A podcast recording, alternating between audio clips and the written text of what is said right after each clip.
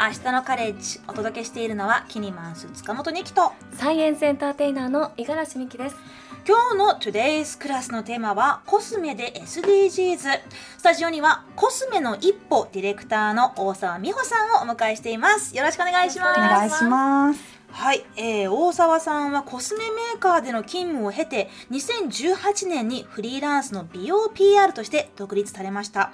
美容業界のゴミゼロを目指して2021年にカラーコスメを回収してクレヨンにアップサイクルするプロジェクトコスメの一歩をスタートされました。ということでね今日は私も五十嵐さんもまあ普段ねあの、はい。メイクとかコスメとか使いますけれど、はい。それをこうどっちかこう、まあ、使い切れないって問題があるんですよね。ね。そう。これはありますよね。それをどうしようかと考えてた矢先に今日のこのお話ですから。まさにそうなんですよ。ちょうど1週間前に私の母親があのコスメを断捨離しようと思って、はい。でもどうしたらいいかわからなくてメルカリに出すかえでも捨てるかっていうのすごい悩んでてちょうど大沢さんの記事が送られてきたんですよ。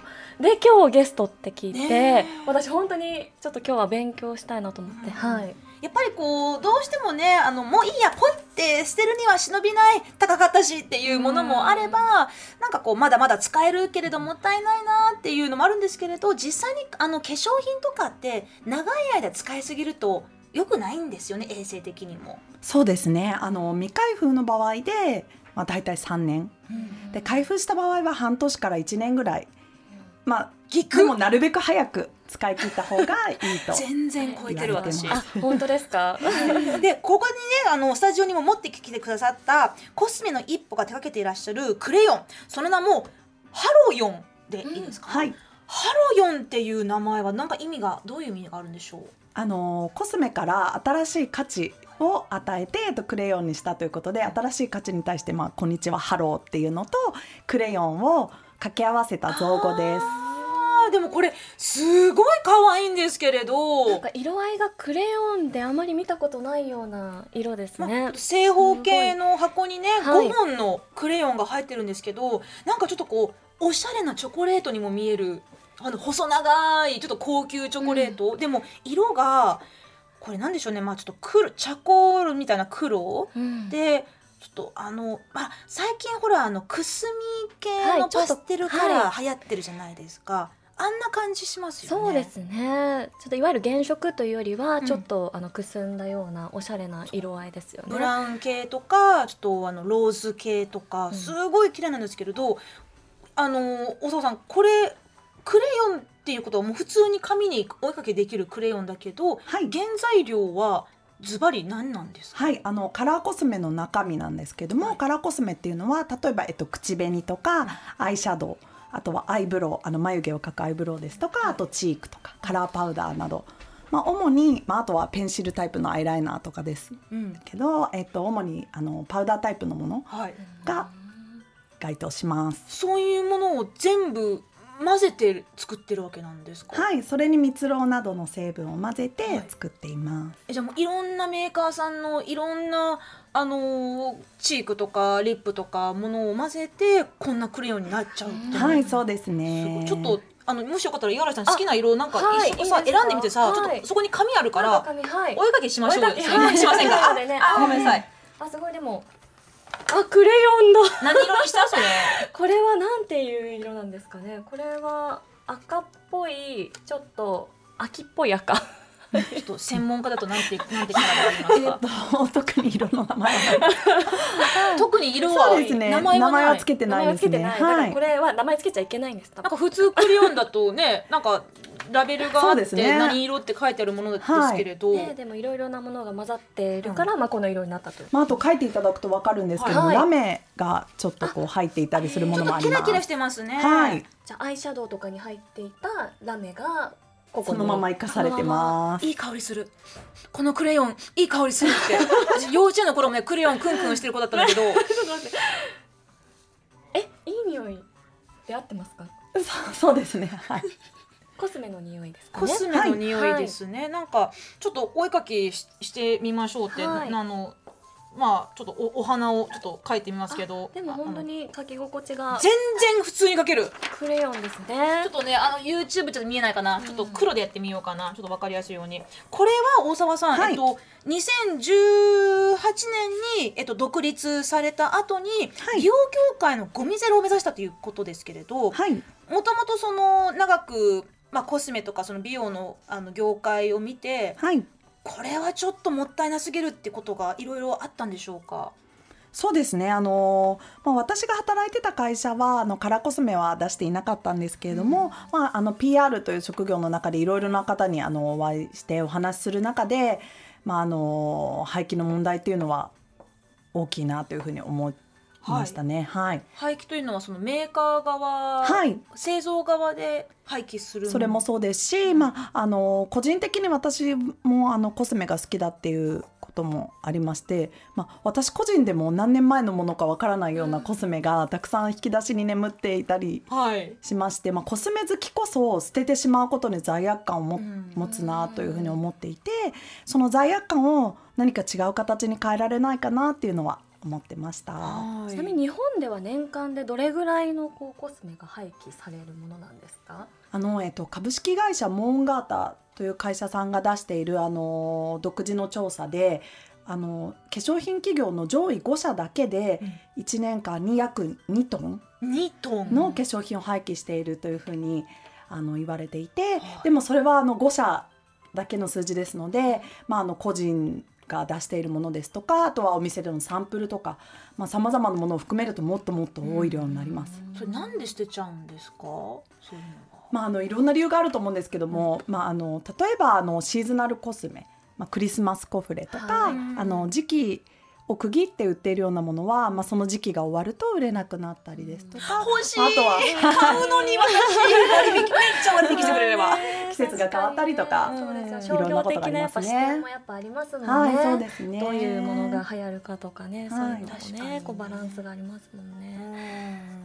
やっぱりそのコロナ禍でねあの、まあ、特に最初の頃もうみんなステイホームでリモート会議が主流になってあのメイクをしなくてよくなったっていう人たちの声もいっぱい聞きましたよね。うん、ありましたね。ねえ私もあの私は逆にあのコロナが始まってからこの番組でそ外に出るようになったなったから YouTube の前のためにあのメイクをしなきゃいけなくなったっていうその前はメイクしなかったんですけど 逆なんですけれど。逆にな逆なんですね。うん。でもそのマスクとかしてるとね、はいもうあのリップとか全然売れなかったっていう時期もああったと思いますけれどコロナ禍でコスメの廃棄量っていうのは増えましたか？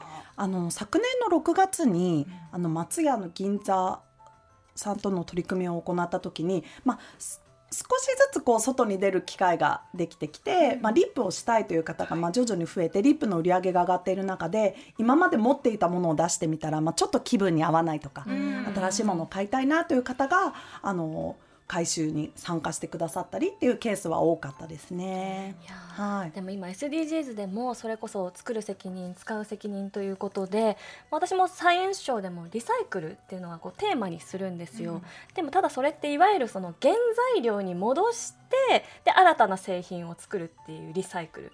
だけどやっぱ私自身もこう化粧品を自作したりもするので、うん。結構あのいろんなものが混ざってるじゃないですか。はい。なので原材料に戻してやるのかそそれともそのまままた違う方法とかがあるっていうことなんですか？ちょっと製造の細かいことはちょっと、うん。あのお伝えは はいできないんですけども、まああのやっぱりこうクレヨンとして描けるように、うん。あのまあそれなりの成分を入れて新しく生まれ変わらせてるってことでアップサイクルですね。アはい。ップサイクルっていう、アップサイクルね、はい。うんまあ捨てられるはずだったけれどちょっと生まれ変わらせたみたいな、うん。はいですよね。でもなんかそのいろんな商品いろんなそのメーカーも違うし色だってねあの全部バラバラじゃないですか。それをどういう基準で、えーこれとこれとこれを混ぜて作ってみようっていうのはどういうふうに決めてらっしゃるんですか、あそれもですね、まあ細かいことはちょっとお伝えできないんですけど、はい。まああの色ごとにあのえっ、と分けて、うん。で作ってまあいますね。そうかはい。そうか、ですね。まあ今日もねちょっと見せていただいたこの箱も、まああの真っ黒からブラウンあとそのまあローズピンクみたいな、まあパープルとかもありますけれどここれその名前がないっておっしゃってましたけれど、はい。じゃあつまりその回収されるコスメによってクレヨンの色が変わるってことですか？そうですね。なのであの、うん。その時期によって、はい。こうちょっと今はこう赤系が多いとかはいはい。茶系が多いとか、はい。まあ、ちょっとそういったこともあの買ってくださる方は箱を開けた時にうん。何色が入ってるかなっていうのをワクワクしながら開けていただきたいなと思ってます。なんかこのクレヨンこのはあのハロヨンをはい。通して、あそういえば少し前にこの系統のカラー流行ったよなーってちょっとなんか振り返るのも楽しいかもしれませんね。そうですすね、へ子供たちとかもここういうなんでこういう色になったんだろうってやっぱそこで疑問を持って、そういう、まあ、アップサイクルとかねそういう話ができるきっかけにもなりそうですよね。えでも正直ちょっと子供には使わせるのもったいない気がするこれ。本当にすごい。なんかかけました？何書きました。はい。じゃん。コックさん？ニキさん。ニキさんですかなんか？あの可愛いコックさんかなと思ったらあ私今日はあのニット帽かぶってるからそうですねありがとうございます、私はねあのお花を描こうと思ったんだけどお花でちょっと物足りないからあのちょっとガオーってガオーって吠えてるお花にちょっと急遽変えました。黒で。いいですね。黒とこうピンクの コントラストというか。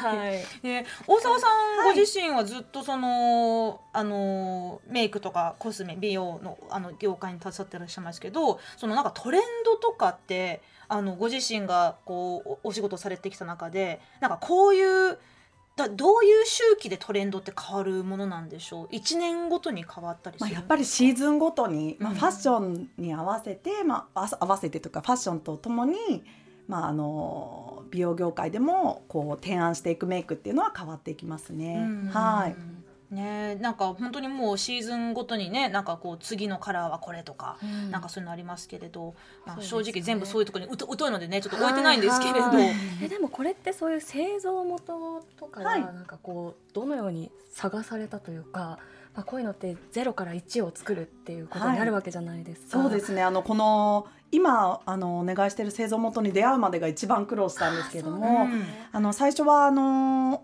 他のこうアップサイクルお野菜からアップサイクルされているクレヨンを作られている、まあ、工場さんにはい。掛け合ったりとか、まあ、他にもいくつか掛け合ったんですけども、あの断られてで心を折れかけながら、はい。あの頑張って行き着いたのがまあ今のあところですね。それはちょっと難しそうとかちょっとやったことないからとかいうそうですね。ねやっぱりあのラメが入っているということで、工場のライン同じ回答を、いただいた感じですね。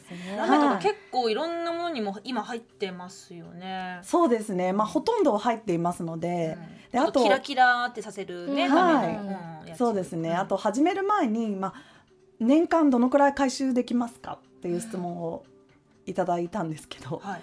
まあ、あの始めてもいなかったので正直どのくらいの反響があるかわからないっていうのをちょっとこうお伝えしたところ、はい。まあ、やっぱり難しかったっていうのがありましたね。はい。今のそのコスメの回収というものは一般的なそのお客さんそのい一般的な個人からの回収がメインなんですか？えっと、百貨店さんとの取り組みをさまざまなところでさせていただいてまして、うん。まあ、そちらの回収キャンペーンが、まあ、一番量は多いんですけれども、うんえっと、個人の方もあのインスタグラムにあのご連絡をいただいて、まあ、ね直接送ってくださったりしています。その回収に出したら何かそのクレヨンがもらえるとかそういうわけではないけれどもう純粋にもうこのもったいないのが嫌だからどうぞ使ってくださいって感じなんですか皆さん。そうですね。あの回収に参加してくださる方と、ハロヨンも買ってくださる方ってやっぱりあの違うんですよへね。ー。なので、まあ、回収は回収であの参加をしていただいて、まあ、その後あのハロヨンは、えっと、ハロヨンで販売をしているっていうような形でちょっと分けてますね。はい。面白いですね。ね、でもこの化粧品ってやっぱいろいろな成分が入っているじゃないですか、はい。じゃあそこからこうやっぱクレヨンになったのはなんか技術的なところなのかそれともなんかそういう自分の中でなんか思いがご自身の中であったからなんですか？えっとまあ、クレヨンにしてるのは製造元なので、うん。まあ、あのなんですけれども私自身がその色にコスメを買う時にワクワクするなって思ったので、うん。まず色を生かしたいなって思いまして、でその色を生かすものってなんだろうっていうのとあとはアップサイクルしたものでなるべくゴミを出したくなかったっていうところで、はい。まあか、あの紙を巻かないクレヨンっていうのでこの形に。ああのーそうそう丸そうなんだ丸じゃなくてあの三角あの三角形のチョコレートのな、細長いやつありますよね。あの スイスだっけ？スイスのメーカーのやつ、はいはい。トブレローンとかいう。三角形のはい。あとは新幹線に似てる。そうですね。なんかはい。似てます。はい。と。そうですね。でもまた印象的な形ですよね、はいうん。コスメの一歩のインスタグラムをちょっと拝見したんですけれど、はい。あのこのクレヨン以外にもいろいろなカラーコスメの活用法が紹介されててはい。スライム作れちゃうって知ってました？いやーそう私これちょっとびっくりしました、はい。スライム本当に簡単なんですよ。洗濯のりとはい。水と放射うん。の3つがあれば、タクのりってあんまり使っ自分じゃ使使わわないですよね。けど。でもドラッグストアにそうですね売ってますね。はい、はい。でその3つで、はい。その混ぜてうんあの放射に、えっと、どのくらい水を混ぜるかっていうので硬さが決まるんですけど、はでそれの色付けにカラーコスメの例えばアイシャドウとかはい。を混ぜていただくと、うんうん。あのインスタグラムではあの緑色のあのスライムを作ってるんですけども、はい出来上がります。衝撃です、私ずっと絵の具か食紅でずっとスライム子供たちと作ってましたけあどらアイシャドウって思いましたね。ちょっとね使い切れないアイシャアイシャドウとか、確かにラメとかもありますし、はい。すよとはそういういわゆる、まあ、ちょっと原色系のものが食紅とかですと多いので、うんうんまあ、そういうちょっと淡い色のはい。あのそれこそすごい、はい見栄えのねあるスライムがあってちょっと私衝撃を受けましたね。ぜひ試してみてください。はいやってみます。ねはい、そういう使い方があるんだな。ねそういうふうにこうスライムとかクレヨンとかちょっとこうワクワクするような形でねあのゴミを減らせるし、はいあのなんか新しいものに生まれ変われるああ自分がそれを生まれ変わう生まれさせる、うん？再生する、あの、はい。アップサイクルするっていうことで、なんか自分でも作れたっていう喜びもねあると思いますけれど、まあ、大沢さんはこの美容業界のゴミゼロを目指してるということですけれどいかがですか？長い道のりのように感じますか？そうですね。あのえっと、私の、まあ、コスメの一歩の活動は、まあ、業界横断的というか、うん。まあ、ブランドを問わずやって、えっと、いこうと思ってるんですけども、まあ、あの容器に関してももっともっと横断的な取り組みが増えたりして、あのこう容器も中身もあの回収が進んでいくといいなというふうに思っていますし、まずはあの買う時に、あの本当にこれが必要かなって一歩考えてみるとか。っていうようなあの消費者の方々の意識の変化っていうのもあったらいいかなとかこういろんなことを考えると、まだまだあのやりたいことはいっぱいあるなっていうふうに思ってます。確かにね私が使ってるあのスキンケアとかもそのまあオーガニックとか、あの植物でできてるとかって書いてあるんですけどでも容器はプラスチックなんですよ。はいでそれはやっぱりちょっとできればあと一歩って思っちゃうところはねうんあるので、まあ、業界全体でね少しずつそういうふうに変わっていけたら、まあ、買う側としてもねもっとこううんまあこう嬉しい気持ちで、うん。ねですね。自分にとっても、まあ、地球環境にとってもねうん。なんかや優しいしもっと美しくなれるんじゃないかしらとうん。思ったりしますけれど、あのこのコスメの一歩で行われているコスメの回収最近あの近々どこかであの予定されていますか？はい、あのいくつかあるんですけどもちょうどですね明日からおあの5月の9日まで、えっと、あのまた松屋の銀座であの回収が始まりますし、えっと、東京だけではなくてあの静岡とかあとは熊本のあの鶴屋百貨店では6月の末までやってたりですとか、はいあのいくつかありましてそれも、えっと、インスタグラムで回収情報のお知らせをしております。あーありがとうございます。じゃあちょっとこれを機にねもしあのーまあお家のそのあのーまあ、化粧品とかあコスメとかねちょっとこれもう使わないなと思うものがあったらまとめて持ってってうんスキーするっていうのもね、いいかもしれませんね。ところであの全然話変わるんですけれど、はい。今年の春夏おすすめカラーとかちょっとこれは来ますっていうなんかトレンドのちょっと最新情報最後に教えてもらっていいですか？なんか結構赤赤。を提案してる。うん。例えば、えっと、あのアイシャドウでシャネルさんとかもそうですけど、はい。あのちょっとこう濃い赤うん。を提案してたりするので、まあ、そういったものがあのに合わせて、まあ、口紅あったとリップはちょっとこう薄くしてみるとか、うんまあ、そういったあのメイクがいいんじゃないかなと思ってます。赤のアイシャドウさっきありませんでしたニキさん。私ちょっとブラウン系だからもっとなんもっかと派手な。グラマラスな。いやでも本当そうなんですよ。コスメってそういうなんか流行がどんどんどんどん押し寄せてくるのでね。やっぱりそこですよね。その使い切ろうといくら思っていても、う。んやっぱりこう新しいのが欲しいって思っちゃう。っていうやっぱり顔が一つしかないので。そうですそうなんね。ですよね。まあそこちょっとね流行にまあこう乗りながらうん。もあまり踊らされすぎずに、そうですね。だからそこはそう。本当に。本当にこれ、はい。私に必要かなと思いながらうん。楽しく。うですね。だかメイクらそこの意識づけに本当にね素はい晴らしいきっかけになると思いました。そうですねはいえーここまでの「明日のカレッジ Today's クラス」はコスメの一歩のディレクター大沢美穂さんにお話を伺いました大沢さん今日はお話どうもありがとうございましたありがとうございました。